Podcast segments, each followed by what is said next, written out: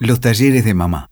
Conversaciones que nos empoderan para decidir mejor. Con Tefi Toretti. 270 días en la pancita de mamá. 365 del primer año de vida y 365 del segundo. Los primeros mil días en la vida de nuestros hijos son un periodo crítico para el desarrollo cognitivo, del lenguaje, de las destrezas sociales y emocionales. El cerebro funciona como una esponja que absorbe información y le permite moldearse en la medida que va recibiendo estos estímulos externos. Lograr que los primeros mil días sean los mejores no es tarea sencilla, que lo es, ¿no? En la maternidad. Es una etapa de gran desarrollo, pero también de gran vulnerabilidad. Como mapadres y primeros cuidadores estamos ante una ventana enorme de oportunidades. Por eso hoy, y gracias al apoyo de la tienda virtual y mamá, la médica pediatra Carla Orsini y miembro de la Sociedad Argentina de Pediatría nos cuenta cómo acompañar esta etapa para construir desde los cimientos una vida larga y saludable para los más pequeños de la familia.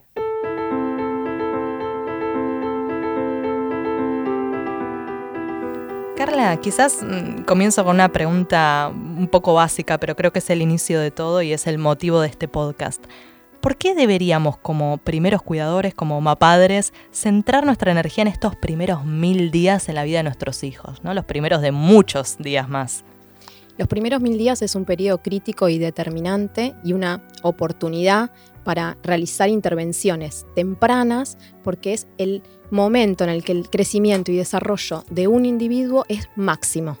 Máximo en velocidad de crecimiento, tanto de desarrollo de habilidades motoras, destrezas del lenguaje, eh, cognitivas, socioemocionales, como también la plasticidad neuronal y el sistema nervioso central. Es el mayor crecimiento de toda la vida del, cerebro, donde se manifiestan la mayor cantidad de sinapsis, que es la sinapsis es la comunicación entre una neurona y otra, es cómo se transmite la información, y el 80% de todo lo que es eh, las coordinaciones neuronales. Eh, entonces es un periodo sumamente crítico que es muy importante porque nosotros tenemos el poder y la responsabilidad de poder modificar lo que va a ser la vida de ese individuo. O sea, marcamos una base. Está bueno esto que decís de poder modificar, ¿no? Y antes lo charlábamos. Hay quizás un 20% que viene de, alguna forma predestinado, es decir, por herencia, yo eh, lo heredo de mis padres, de mis generaciones anteriores. Pero hay un 80%, que es una proporción enorme de cuestiones más bien moldeables o que pueden sentar sus bases en este periodo de tiempo, enfermedades incluso. Sí, eh, el 20% es la genética y el ambiente a través de las generaciones se vio que modifica eh, lo que genéticamente estamos predispuestos. Entonces, todo el ambiente que es el microambiente, el microambiente principal, la familia, si nos vamos un poquito más, la escuela, la sociedad, la familia ampliada, y todavía más el macroambiente que hablamos ya de cuando hablamos de políticas de salud pública, eh, el estado presente, todo eso va a formar el macroambiente que puede modificar la vida de un individuo, de un niño que es sumamente plástico a todo lo que puede llegar a pasar. Como mencionábamos al inicio de este podcast, los mil días comprenden el embarazo, ¿no? Hay un montón de cuestiones que yo como embarazada, desde mi nutrición, desde lo emocional también, puedo hacer para la salud futura de, ese bebé.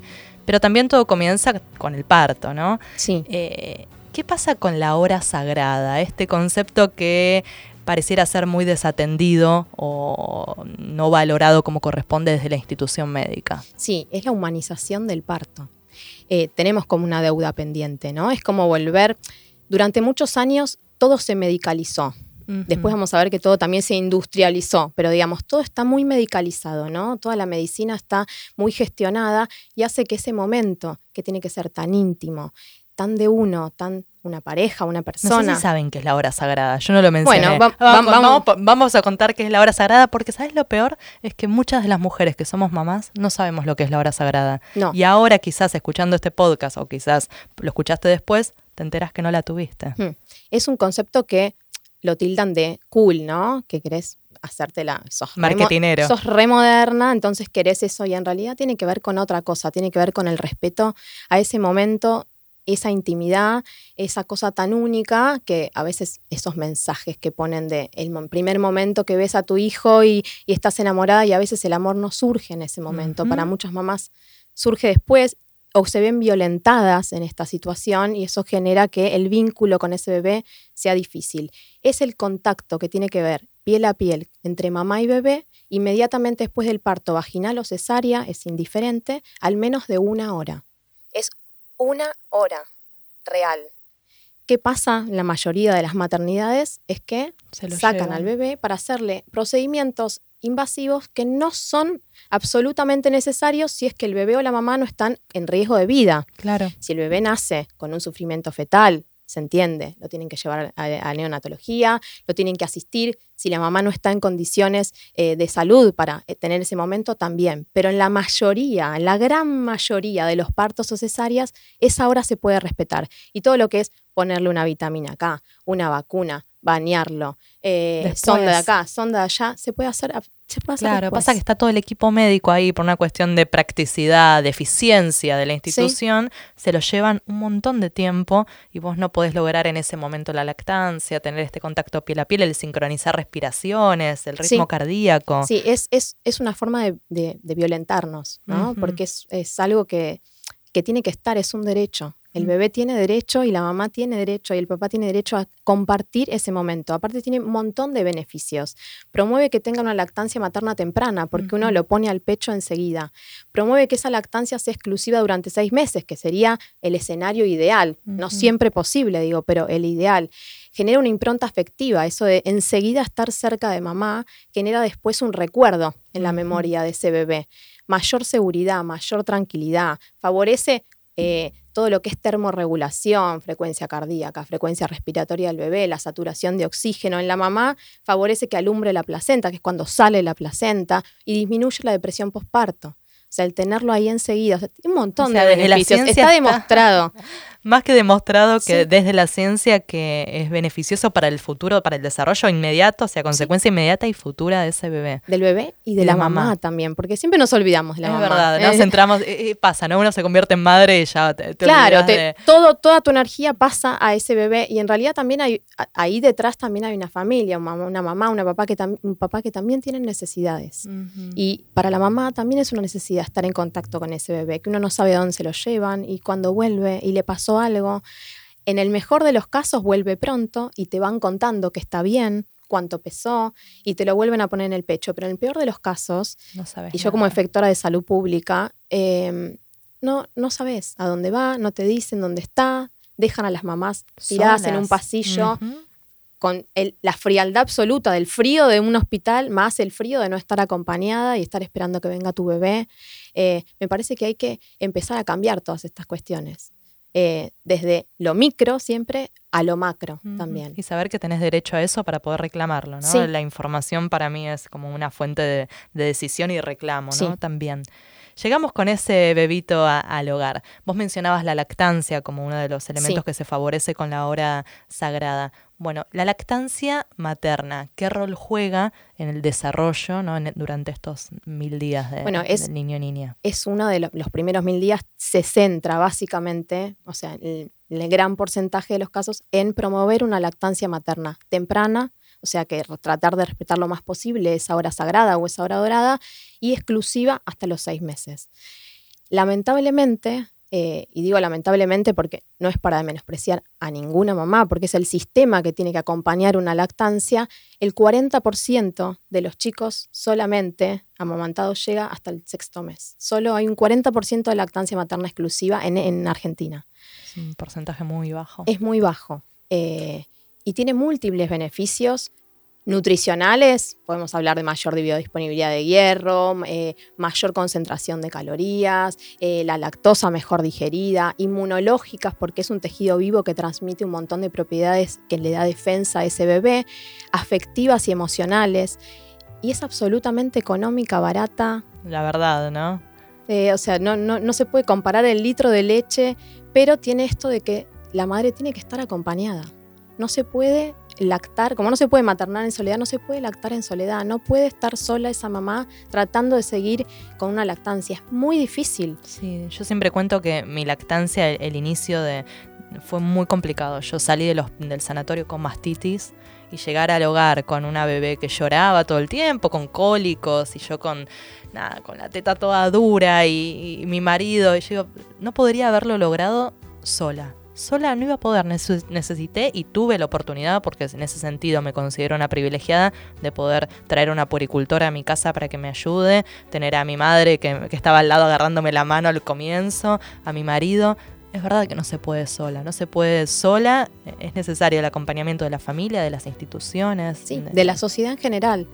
Eh, las licencias son irrisorias. Absolutamente eh, injustas. Uno tiene que, hay muchas mamás que vuelven con 45 días, otras mamás que son independientes y ya a la semana tienen que estar trabajando porque si no, no cobran. Eh, y a pesar esto de que decíamos estar sola, uno puede estar muy acompañada. Y estar sola. Y estar sola igual. O sea, eh, es muy importante sentirse y podés estar, mirar a los alrededores y no tener a nadie, sin embargo, sentirte acompañada acompañada, que puede ser por uno mismo o también tener amigas, familia, que desde la distancia te esté apoyando en lo que estás haciendo. Me parece que eh, la lactancia materna es fundamental, pero también es importante saber que aunque no puedan sostener una lactancia materna exitosa, si tienen una lactancia mixta o si no tienen lactancia por deseo o sin deseo, porque no se pudo, eh, que igual ese nene va a desarrollar sus habilidades y sus destrezas, porque es la madre que con amor le va a dar la mamadera y ese vínculo se va a generar igual.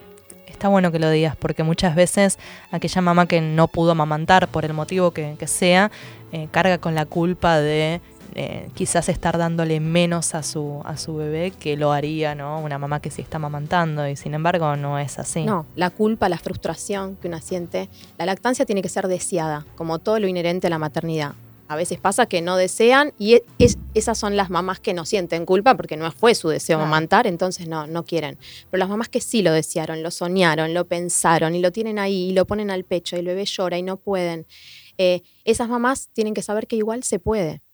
Yo como profesional de salud tengo el deber, obviamente, de promover la lactancia materna porque es el alimento más seguro y más completo para un bebé. Pero no quiere decir que el que le dé mamadera no va a poder desarrollar todo su potencial. O sea, también lo va a poder hacer. Bien, vos hablabas recién de las licencias esta, tan irrisorias ¿no? del, mundo laboral que obligan a quien está en relación de dependencia o mismo si sos emprendedor, independiente, también tener que abocarte rápidamente al trabajo a veces hace que nos vayan, nos hace irnos de casa ¿no? antes de tiempo, pasar muchas horas afuera. Yo paso muchas horas fuera de mi casa y a veces me pregunto si esas ausencias eh, repercuten en el desarrollo ¿no? emocional de mi bebé o no, puedo suplirlo con algo más. ¿Qué pasa con ese apoyo emocional que necesita, ese apego seguro que necesita un bebé? Yo creo que tiene que ver como todo con tener tiempo y que el tiempo sea de calidad, porque podemos estar todo el tiempo en casa con el celular, pegadas o mirando la tele y el nene dando vueltas por ahí. O sea, eh, lamentablemente eh, estas licencias están, estamos muy, muy lejos de poder modificar ese aspecto de la maternidad. Hay que volver a trabajar, hay que volver a trabajar en forma remunerada, porque todas trabajamos adentro y fuera de casa, y no queda otra, y hay que tratar de hacer lo mejor posible, y tratar de vivir el día a día sin esa maldita culpa que te diga, estuviste ocho horas afuera de tu casa y tu hija te extrañó y qué va a hacer y mañana qué va a pasar es esto lo que le puedo dar. Lo mejor que puedo, lo mejor que me sale, tratar de disfrutar ese momento con esa persona. Vos hablabas del apego y del apego seguro, y es bueno aclararlo porque hay muchos tipos de apego. El apego es una teoría científica que ahora está, se la están estudiando muchísimo, es interdisciplinaria, tiene una base científica muy importante y que habla de generar un, eh, un contacto y una necesidad de generar vínculos estrechos con alguien que es generalmente el cuidador, el cuidador principal. Y es, es, supervivencia, o sea, buscan ese alguien, ese niño, para que les dé seguridad, para poder crecer y para poder desarrollarse lo más que puedan. El apego seguro es en el 60, 70% de los niños. Eh, y no tiene que ver con el tiempo compartido, digamos, tiene que ver con la calidad, con, el, con que el adulto que esté ahí sea responsable, que sea responsivo, o sea, que pueda responder eh, a esa demanda que el bebé o el niño tiene y que pueda estar disponible. disponible no las 24 horas, porque eso no es apego. Apego no es hacemos colecho, estamos todo el día pegados, lo porteamos. Eso no es apego seguro. Todas esas cosas favorecen un apego seguro, pero no lo son. Sea, tiene que ver con la capacidad de un adulto de poder estar ahí, presente en el momento indicado para acompañar a una persona. Muchas veces, eh, Carla, escuchamos estas opiniones de los opinólogos bien intencionados que te dicen no, lo levantes tanto a UPA que se va a acostumbrar o déjalo llorar porque te está tomando el tiempo y el bebé tiene días de vida o incluso un poquito más, pero esas frases resuenan permanentemente y a veces nos hacen pensar si estamos haciendo algo mal. Eh, o, no deberíamos levantarlos tanto, o no deberíamos, no deberíamos. Y sin embargo, pareciera ser que no, tiene que ver con esto porque no colabora al apego seguro, que es lo que mencionabas. No, eh, de hecho, colabora que uno empiece a dudar de su propia intuición, ¿no? La intuición de querer levantarlo cuando llora. O sea, nos hicieron creer que, que vos pensás que está llorando y me está manipulando. Y es, una, es una locura pensarlo así. Eh, y tiene que ver con que hubo muchos años de la medicina que fue muy conductual, también con respecto al sueño, digamos. Había que enseñarles, acostumbrarlos, adiestrarlos a que hagan algo como el adulto quiere. Eh, y de alguna manera uno también está vulnerando el derecho de ese niño, ¿no? Ese niño tiene derecho a dormir como sabe, a crecer como sabe y a ser consolado cada vez que tiene una necesidad. Si llora es porque está manifestando algo, un dolor, eh, una molestia, un disconfort y la necesidad de ser abrazado, de recibir cariño, conexión. Puede pasar que cuando uno alce ese bebé no sepa lo que le está sucediendo y le cueste consolarlo. Eso puede pasar, no tiene que ver con, que uno no generó un apego. Eh, porque hay un montón de patologías que hacen que eso, que un bebé llore. Y entonces a veces cuesta calmar. Pero lo importante es tener la actitud de levantarlo, tratar de pensar qué le pasa, cómo lo puedo ayudar, por qué está llorando. Lo van a acostumbrar a, ser querido, a ser amado, a estar cerquita, no lo van a acostumbrar a mal acostumbrar. Pero esto está en el colectivo de la gente eh, que pasa de generación en generación en generación y está bueno romperlo. Vos recién mencionabas el sueño. Y cuando yo les conté a, la tribu de los talleres de mamá que venías a, formar parte de, esta entrevista les pregunté, bueno, ¿qué temas las, las tenían como con dudas? El tema del sueño es como el top ten, ¿no? Y evidentemente hay mucha gente que está durmiendo mal por estos días. Y vos mencionabas recién algo que tiene que ver también con este discurso social de querer enseñarle a un bebé a tener hábitos de un adulto, el dormir de noche, estar despierto de día, siestas organizadas. Eh, los primeros días son muy caóticos, los primeros meses de sueño son muy caóticos y los primeros seis años, te diría. No me digas, Carla, eso por Dios. En realidad está. Yo duermo tan mal. Está, yo también. Está descrito que pueden tener, pueden tener despertares nocturnos hasta los seis años, o sea, hasta el inicio de la etapa escolar. Ay, me faltan como cuatro. No quiere decir que todos tengan despertares hasta los seis años, pero que los pueden tener y que si los tienen, eso es lo esperable. Eh, esto como para no desesperar, no es que, bueno, ahora todas salgan a claro. matarse porque yo estoy diciendo que no van a dormir a sus seis años. Muchos chicos duermen de corrido desde los seis meses, un año, dos años. no es la mayoría. no lo digan en voz alta. No es la mayoría la mayoría se despierta, tiene despertares que tienen que ver con también esto de sentir que hay un otro que, va, que está al lado mío y que me está protegiendo. O sea, nosotros pretendemos que de día lo tenemos a UPA, lo agarramos, lo tenemos, lo damos besos todo y a la noche, bueno, te dejo en la cuna y dormí toda la noche, porque yo quiero dormir. Ese bebé tienen, sí, sigue necesitando de noche la presencia de ese adulto que esté al lado para darle seguridad.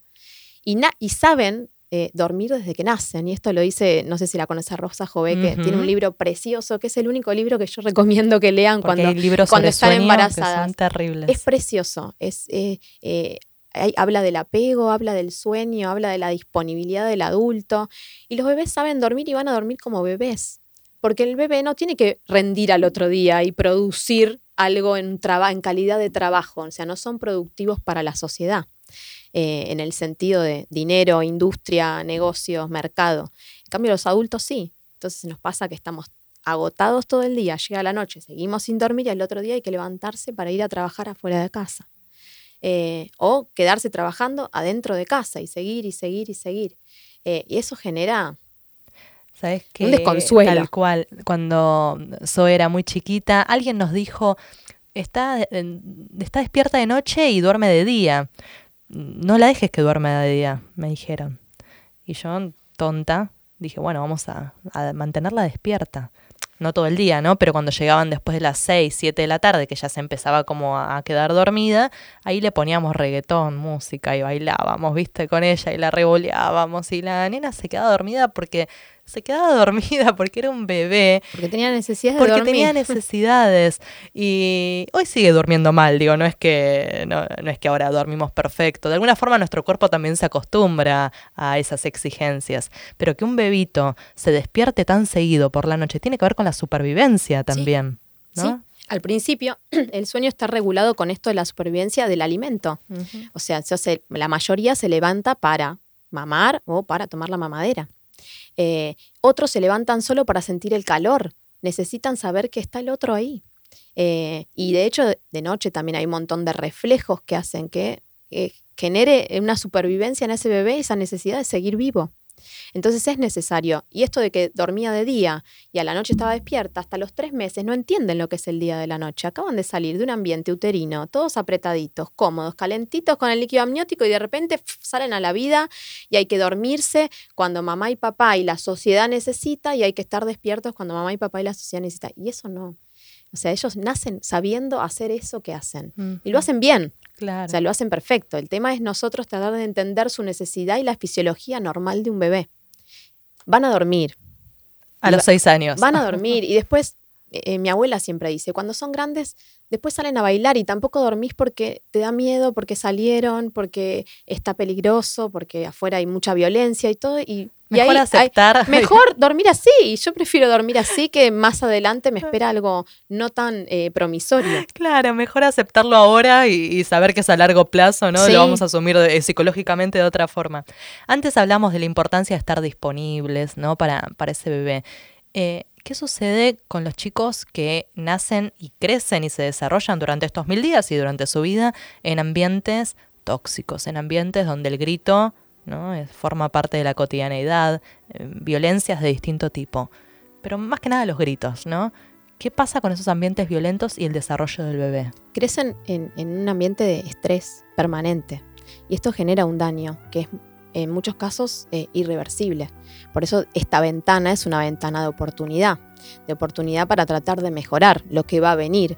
Eh, que le estén gritando todo el tiempo paraliza y hace que, o sea, no solo en los gritos, digamos, la violencia, la vulnerabilidad de los derechos, digamos, los chicos que nacen sin ninguna oportunidad, sin un adulto disponible o con ese adulto disponible, pero no todo el tiempo, o no responsivo, o que es, eh, nacen en la adversidad absoluta, o sea, que están vulnerados de todas maneras, tienen mucho menor potencial para desarrollar todo lo que es la habilidad cognitiva, el aprendizaje, eh, las habilidades motoras. Eh, la verdad que es crecer en un ambiente adverso eh, en estos primeros dos años es irreversible, es muy difícil después de remontarlo. Yo pienso que los gritos, las amenazas son quizás la violencia más invisible que hay, ¿no? Porque no deja marcas, no deja cicatrices visibles. Sí, visibles. Pero, claro, visibles, pero cala hondo y tiene un impacto a largo plazo increíble, ¿no? Y ese adulto que grita porque quiere ser escuchado, en realidad ese grito lo que hace en el otro es, con lo que vos mencionás, paralizar o incluso generar esta sensación de querer, de querer huir ¿no? de, esa situación. Todo lo contrario a lo que uno pretende cuando alza la voz de esa forma. El adulto que grita es porque él no está pudiendo manejar una situación. O sea, tiene que ver con algo personal. Por eso hay que primero tratar de regular y entender qué nos pasa a nosotros para poder estar dispuesto para ese niño. Eh, es muy difícil si uno grita. Eh, sentirse escuchado. No, no, te va a escuchar porque grites. Es, más, va al revés, digamos. Uno está tirando más leña al fuego a ese, ese nene. Mm. También es súper difícil. Y uno cuando eh, se mete el chip de crianza respetuosa, a veces es muy difícil, pero muy difícil ser 100% respetuoso eh, con uno y con, con, el otro. Eh, conlleva también una, como una presión, ¿no? De que tenés que ser 100% respetuoso, pero tiene que ver con un trabajo interno. uno creer que esto es lo mejor para ese nene y es lo mejor para también nosotros como adultos. Sí, intentar encontrar como el justo medio entre ese padre autoritario y el padre permisivo.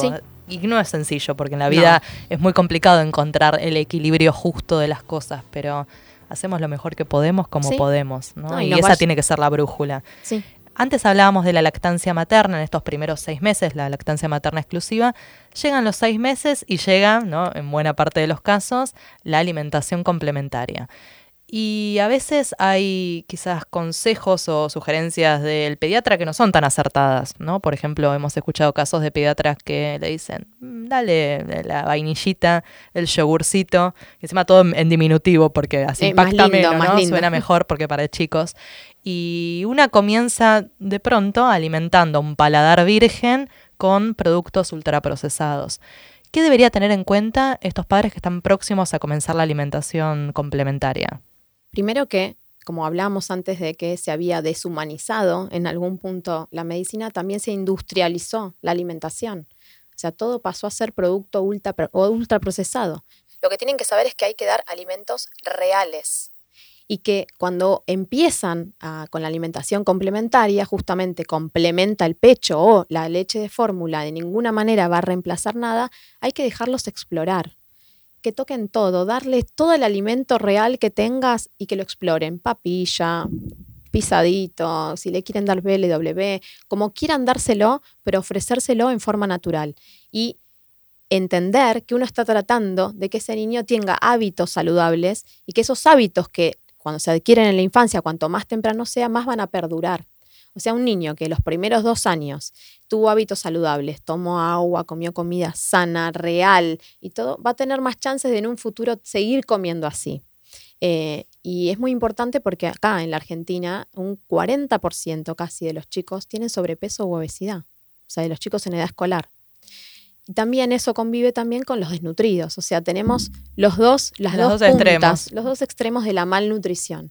Y es muy importante que ya desde los seis meses sepan que hay que darles de comer, tratar de evitar los alimentos que tengan azúcares, que sean procesados, los alimentos que eh, vengan enlatados, o sea, todo lo que vienen de la industria y todo lo que tenga etiqueta con muchas cosas, si no se entiende, eh, tiene cosas raras, no va para un Tal bebé. cual. Incluso a veces el azúcar está enmascarado bajo otros nombres que. Sí, jarabe de. Claro, el jarabe de alta fructosa. Es decir, para gente que quizás no es conocedor del tema, digo, para el común de las personas, uno da vuelta a los productos, intentás leer la etiqueta nutricional y son jeroglíficos. Y es porque la industria se ha encargado de forma marketinera de vestir los productos de color verde, ¿no? Con frutitas, dibujos de superhéroes, para captar a los grandes, captar a los chicos, y así nos sucede que hay bebés de 7, 8, 9 meses ya comiendo galletitas, merendando y desayunando de esa forma. Sí, o alimentos, hay un famoso alimento que es una bomba de azúcar, pero que te lo venden como que si no crece con eso, no va a crecer bien y no va a desarrollar su potencial. Y es justamente al revés, digamos, cuanto menos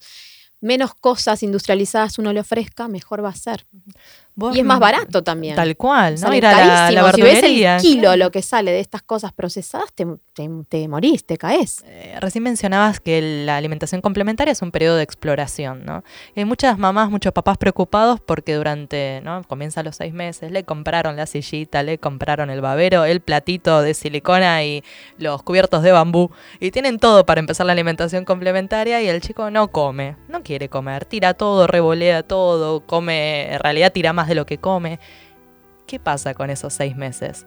¿Debo prestar atención si mi hijo no come todo lo que yo quisiera? ¿Debo confiar en, la, en su saciedad? Mm, para empezar, comen, porque toman pecho o leche de fórmula, ¿no? Uno se queda siempre con que no come comida, alimentación complementaria que es distinto al pecho.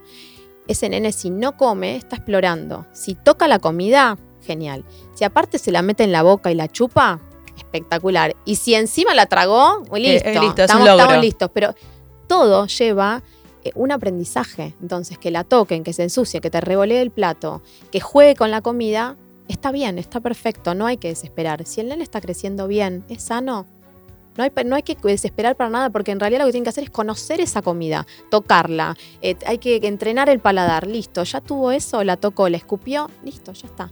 Ahora, distintos son, hay chicos que hay cierta cantidad de chicos, que es la gran minoría, que tienen lo que se llaman trastornos sensoriales, digamos, que el tocar la comida no les gusta, el tragarla tampoco.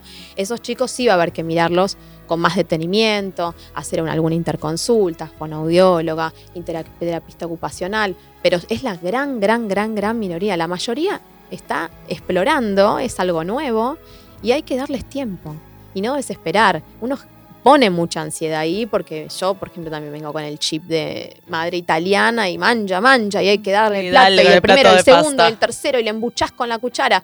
Y en realidad eso también lo que hace es favorecer el sobrepeso y la obesidad futura. O sea, hay que respetar la saciedad del niño. Si el niño no quiere comer más, listo. Si comió tres cucharas o se comió un bastoncito, se acabó. Con eso ya estamos. No quiere más, abajo de la silla, a jugar, a UPA, digamos, lo sacamos de ese momento que no lo está disfrutando. Algo que a mí me ha servido mucho fue integrarla a la mesa.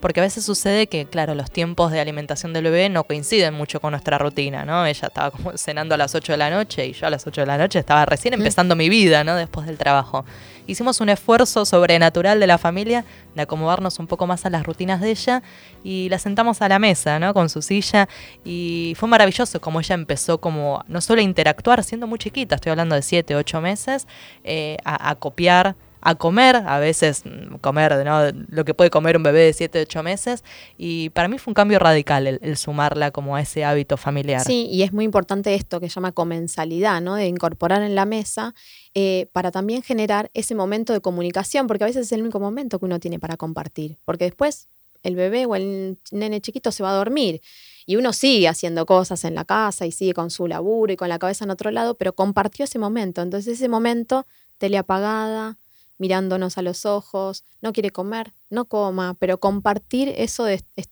estoy yo al lado tuyo y nos estamos acompañando mutuamente.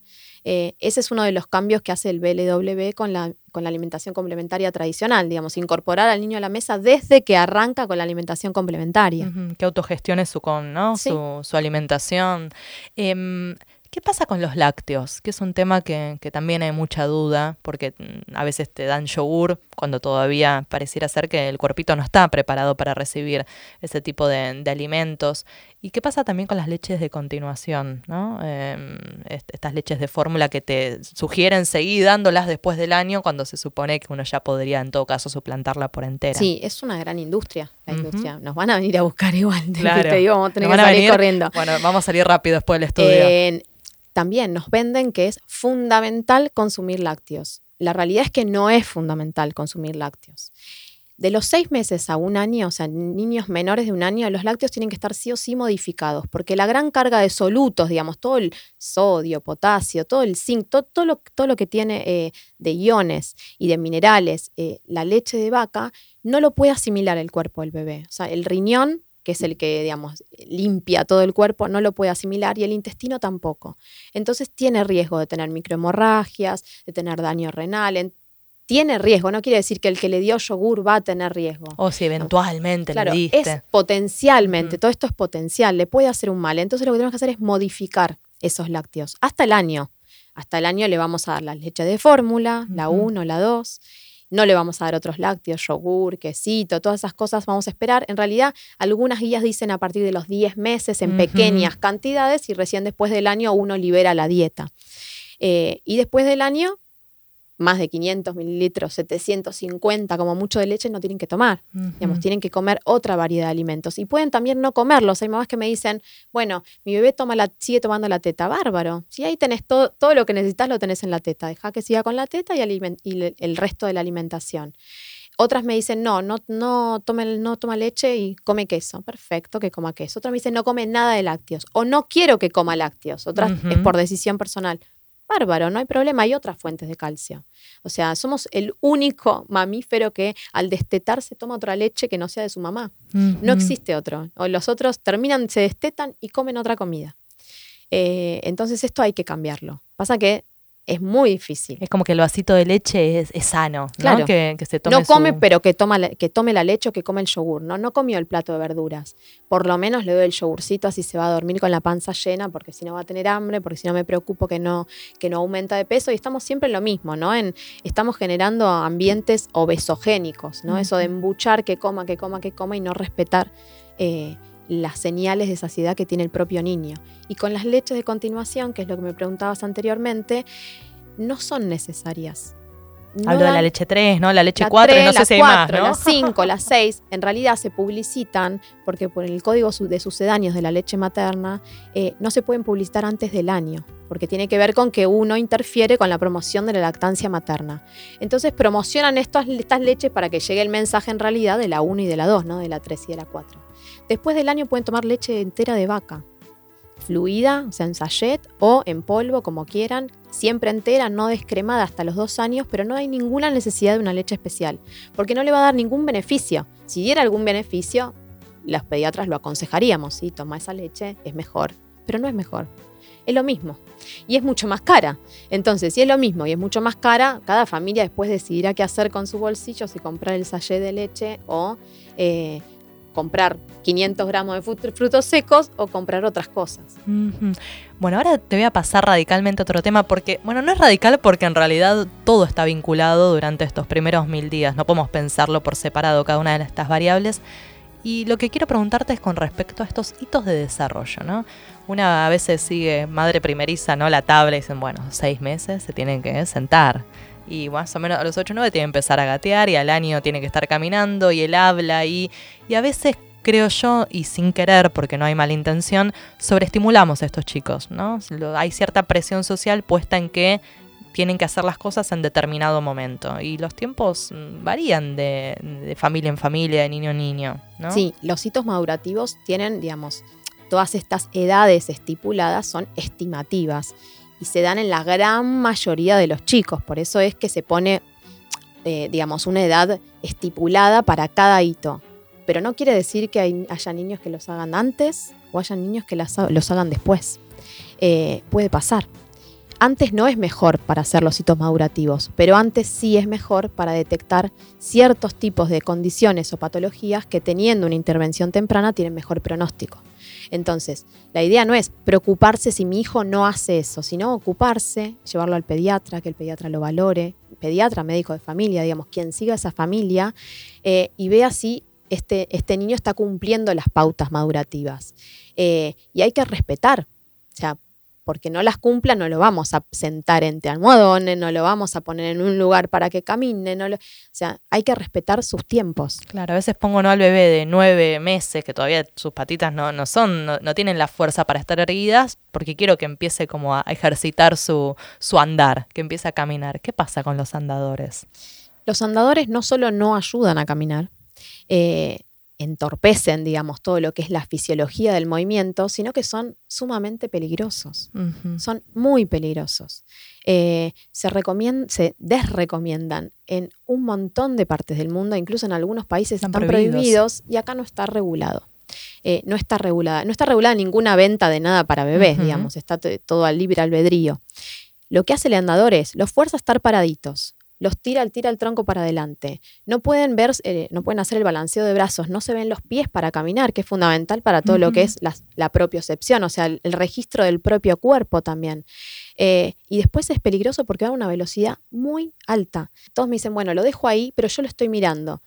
Pero en un se- es un, siempre es un segundo. Porque los accidentes son en un segundo. En un segundo que vos miraste para otro lado, te llamaron por teléfono, te distrajiste con el hermano, miraste con la nuca al otro que estaba atrás, ese bebé salió a mucha velocidad, se cae por la escalera, agarra una cacerola de la cocina porque llega más, alto, entonces se le cae encima, tocó el enchufe que no debía y el 40% de los chicos tienen accidentes eh, relacionados al uso del andador. O sea que el andador, no. Después, la cochoneta, los almohadones, forzarlo a estar sentado, no es lo ideal. Lo ideal es, eh, digamos, manejar el movimiento libre, estimular a que perciba su propio cuerpo, que se mueva, que tenga lugar, que no tenga muchos chirimbolos dando vuelta. Pero si alguna mamá me dice, yo le pongo almohadones porque yo me siento segura, Claro. eso. no le va, o sea, no, no, no está, no es peligroso. Eh, no es lo ideal, ¿no? Obviamente. Una vez, eh, vos decías recién, esto le pongo un montón de chirimbolos y recordaba que, que yo al comienzo, en parte por mi ansiedad, ¿no? Yo la ponía a Zoe con sus almohadones y la rodeaba de 40 millones de juguetes, ¿no? Y la nena no jugaba con ninguno. Y una vez una psicopedagoga amiga me dice, la estás abrumando, es una sobreinformación la que tiene. Déjale un juguete, el más simple, el acorde a su edad, porque también nos pasa eso, que nos llenan de juguetes divinos que hablan, cantan, 40 millones de luces. juguetes que hacen todo, entonces el bebé no hace nada. Y hay ahí algo que gira en torno a la sobreestimulación, que a veces como que nos corremos de los límites y empezamos a pisar ese terreno sin darnos cuenta. Sí, la sobreestimulación y el apuro. El apuro que tenemos como adultos de que nuestros hijos crezcan rápido y que hagan las cosas ya y que hagan las cosas antes que el hijo del vecino, porque así entonces mi hijo es más inteligente. Y en realidad eh, hay que estar disponible. Los chicos no necesitan cosas, poquitos juguetes, simples, sencillos, eh, pocas, digamos, espacio para poder moverse y jugar. Y el adulto necesitan personas, ese adulto como siempre que esté responsivo, disponible, afectuoso, respetuoso, que esté ahí para ese niño. O sea, va a disfrutar mucho más si vos te sentás a verla jugar que el juguete que, habla en chino y se mueve eh, para todos lados, eso seguramente no le da pelota. Si vos te sentás y te pones a mover la mano y le cantás, te va a eh, prestar mucha más atención a vos. Eh, pero tiene que ver con también lo que nos hacen creer, y volvemos siempre a lo mismo, nos hacen creer que nos hace falta algo para ser madres y padres, y no hace falta nada más que cariño. El resto el resto llega solo. Claro, y volvés de la juguetería con 40 millones de bolsa, te gastaste dos aguinaldos y en realidad tu bebé juega con las cajitas después. juega con la caja, juega con las tuppers, te habla el coso de las cacerolas y de los cucharones. Eh, los broches, juegan con otras cosas, eh, les llaman la atención, o sea, les gusta todo a los chicos y lo que más les gusta es estar con ese adulto, no estar con el juguete. Llega el momento de la escolarización, que más o menos hay chicos que comienzan antes, a los 18 meses o próximos a los 2 años, y hay algunas cuestiones, por ejemplo, el de la nutrición que hablábamos antes, o muchas cosas que intentamos gestar en casa, a veces desde la institución no, se acompaña, ¿no? Yo ahora tengo mis reuniones, en Soy comienza el jardín y, mi preocupación es la alimentación, ¿no? Que es algo que fue la batalla que yo decidí pelear en casa y que ahora siento que no estoy acompañada una vez que salgo, eh, porque a mi hija va a llegar a, ese jardín con su frutita y el de al lado va a tener una galletita bañada en chocolate. ¿Cómo compito con eso? ¿no? ¿Qué podemos hacer desde nuestro lugar para eh, pelear esas batallas fuera de casa? Desde nuestro lugar podemos tratar de tener una comunicación eh, fluida con, el, con esa institución, con ese jardín, y ver cuál es la respuesta del otro lado. Podemos también charlar con el resto de los padres, ¿no? Y ver cómo podemos ir modificando de a poco ese que lleva la galletita, a ver si puede cambiarlo por otra cosa, sin, sin imponer, digamos, tratar de llegar. Después se le puede pedir al pediatra. Yo me la pasé escribiendo todo ¿Ah, este mes. Em, unas lindas esquelas y recetarios donde decían que sugería tener tal y cual tipo de alimentación.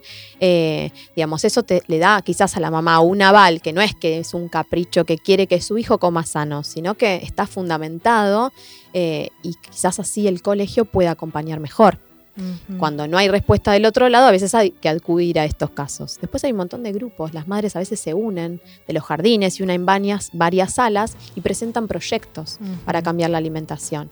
En algunos jardines es más fácil y en otros, cuando, digamos, los que, sobre todo los del Estado, es un poco más difícil de cambiar. Eh, en los privados quizás es más fácil, son más chicos, en los, en los públicos es una gran cantidad de jardines y es más difícil de llegar en el uno a uno. Eh, pero la, lo, lo, bueno es que todo eso que vos le enseñás no es que se va a perder cuando vaya al jardín. No lo va a perder. Obviamente va a haber una diferencia. Yo en estos mil días dejé todo lo que podía de mí, di todo en la cancha para que cuando pase esos mil días fuera de casa, bueno, de alguna forma haber domesticado un poco su paladar, que ya quizás elija eh, comer un poco más de lo suyo que lo del otro, no lo sé, ¿no? Por supuesto, seguramente va a probar alguna galletita del de al lado, le va a llamar la atención, quizás lo novedoso. Eh, pero vos hiciste lo máximo que pudiste. y, cuando llegue a tu casa, vos vas a seguir con lo que estabas haciendo. No es que cuando llegue a tu casa vos seguís pervirtiendo, entre comillas, ese palabra. Ya está, digamos, vos estás haciendo lo mejor que podés por esa criatura y está bien. Y eh, Carla, ahora te voy a plantear un temón, pero bueno, eh, que merece otro podcast, pero mm, quizás para dar algunos lineamientos para quienes están del otro lado. ¿Qué sucede con las pantallas durante los primeros dos años de vida ¿no? de, un bebé que comprende este periodo de los mil? Las pantallas, el problema que tienen es el abuso que tienen eh, o sea, el, abuso de la pantalla, no el uso. El uso tiene que ser responsable. Antes de los dos años, en realidad entre el año y medio y los dos años, no se recomienda ningún tipo de, exposición a ninguna pantalla, sea celular, computadora, televisión, no hay que exponerlos. No es solo lo que hacen con las pantallas, sino lo que dejan de hacer. Es lo mismo que el juguete que hace mucho y no hace nada al bebé. Y es exactamente igual. La pantalla les da todo, pero no les da nada en realidad. No les da esa interacción que tienen que tener, no les da la, tridimensionalidad que tiene un juguete, no lo pueden tocar, solo deslizan. Eh, yo he visto chicos que en vez de pasar las hojas de un cuento, tratan de que, deslice el cuento.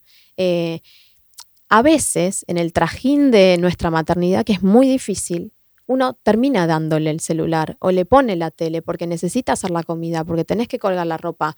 O sea, eh, de alguna manera termina siendo un mal necesario, pero hay que supervisarlo y hay que ser responsable con lo que les dejamos mirar eh, y tratar de que el contenido sea elegido por el adulto. Eso me meto en YouTube y tic, tic, tic, paso, paso, video, video, video. No. O sea, poco tiempo, entre o sea, año y dos años, tratar nada entre dos y cinco años una hora y más de cinco años dos horas. Y te pones a pensar, la mayoría de los papás excedemos ese tiempo. Claro, cuando le pegas a las series y te haces un maratón comiéndote un cuarto de helado. Sí, y, y también lo hacemos con nuestros hijos, sobre todo en vacaciones. yo misma tengo a mi hijo que está eh, con las pantallas, el más grande, el de 11 años, y está mucho tiempo más del que yo quisiera y el que yo, el que yo puedo, pero tampoco uno puede dividirse, o sea, por eso digo que es un mal necesario y hay que tratar de saber qué batalla uno va a librar. Bueno vamos a hacer esto, te pongo un tiempo delimitado, ves esto que yo te digo, no ves eso que no me gusta, yo voy a estar mirando, yo voy a estar chequeando qué estás viendo eh, y después tener un momento de juego, o sea, no que eso quite. Eh, la tecnología nos atraviesa, o sea, tratar de que no esté en la vida de un niño es imposible. Lo que hay que tratar de hacer es que esté en forma responsable. ¿Qué mensaje le dejamos ¿no? A, los papás y mamás que están del otro lado, con chicos en este periodo que, bueno, como explicamos, es de los más importantes que, se atraviesan en, términos ¿no? de, cognición, de habilidades motoras, sociales, afectivas? Em, a mí me gusta pensar que, intentamos hacer siempre lo mejor que podemos. ¿no? A veces la vara está muy alta, cuando uno intenta hacer todo, cubrir todos los frentes y terminás agotado y a veces muy angustiado por no poder hacerlo, ¿no? Eh, ¿Qué mensaje te gustaría dejarles a, esos papás que están del otro lado? Que es una oportunidad, es una oportunidad para acompañar, que no solo es beneficioso para el niño, sino también para los padres, que es importante saber esto de que algo viene predestinado, pero mucho, mucho, mucho lo podemos cambiar nosotros, que cambiando la forma de parir, nacer, crecer, uno puede cambiar lo el que mundo el mundo. cambiar.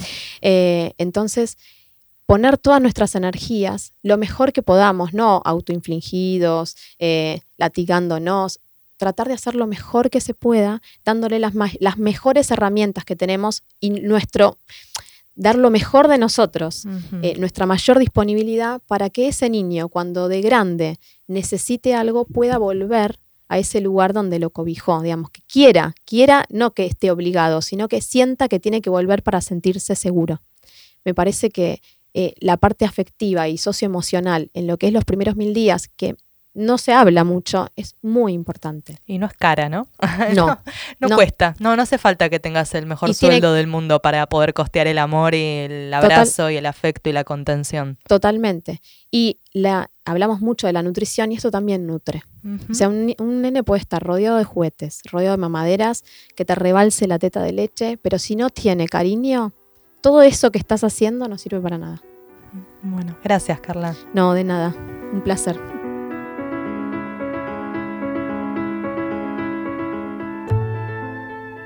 Hora sagrada, hábitos de sueño, estimulación oportuna, nutrición, apego seguro, salud emocional. La fórmula del éxito, si acaso existe eso, comprende demasiadas variables. Y abruma, ¿no? nos lleva a pensar inevitablemente si somos capaces de cubrir tantos frentes, hoy, en los primeros mil días de nuestros hijos, pero también mañana, hoy y siempre. Me reconforta pensar que hago lo que puedo, como puedo, a mi manera. Y vos también, ahí estás, al otro lado, escuchando, informándote para decidir mejor.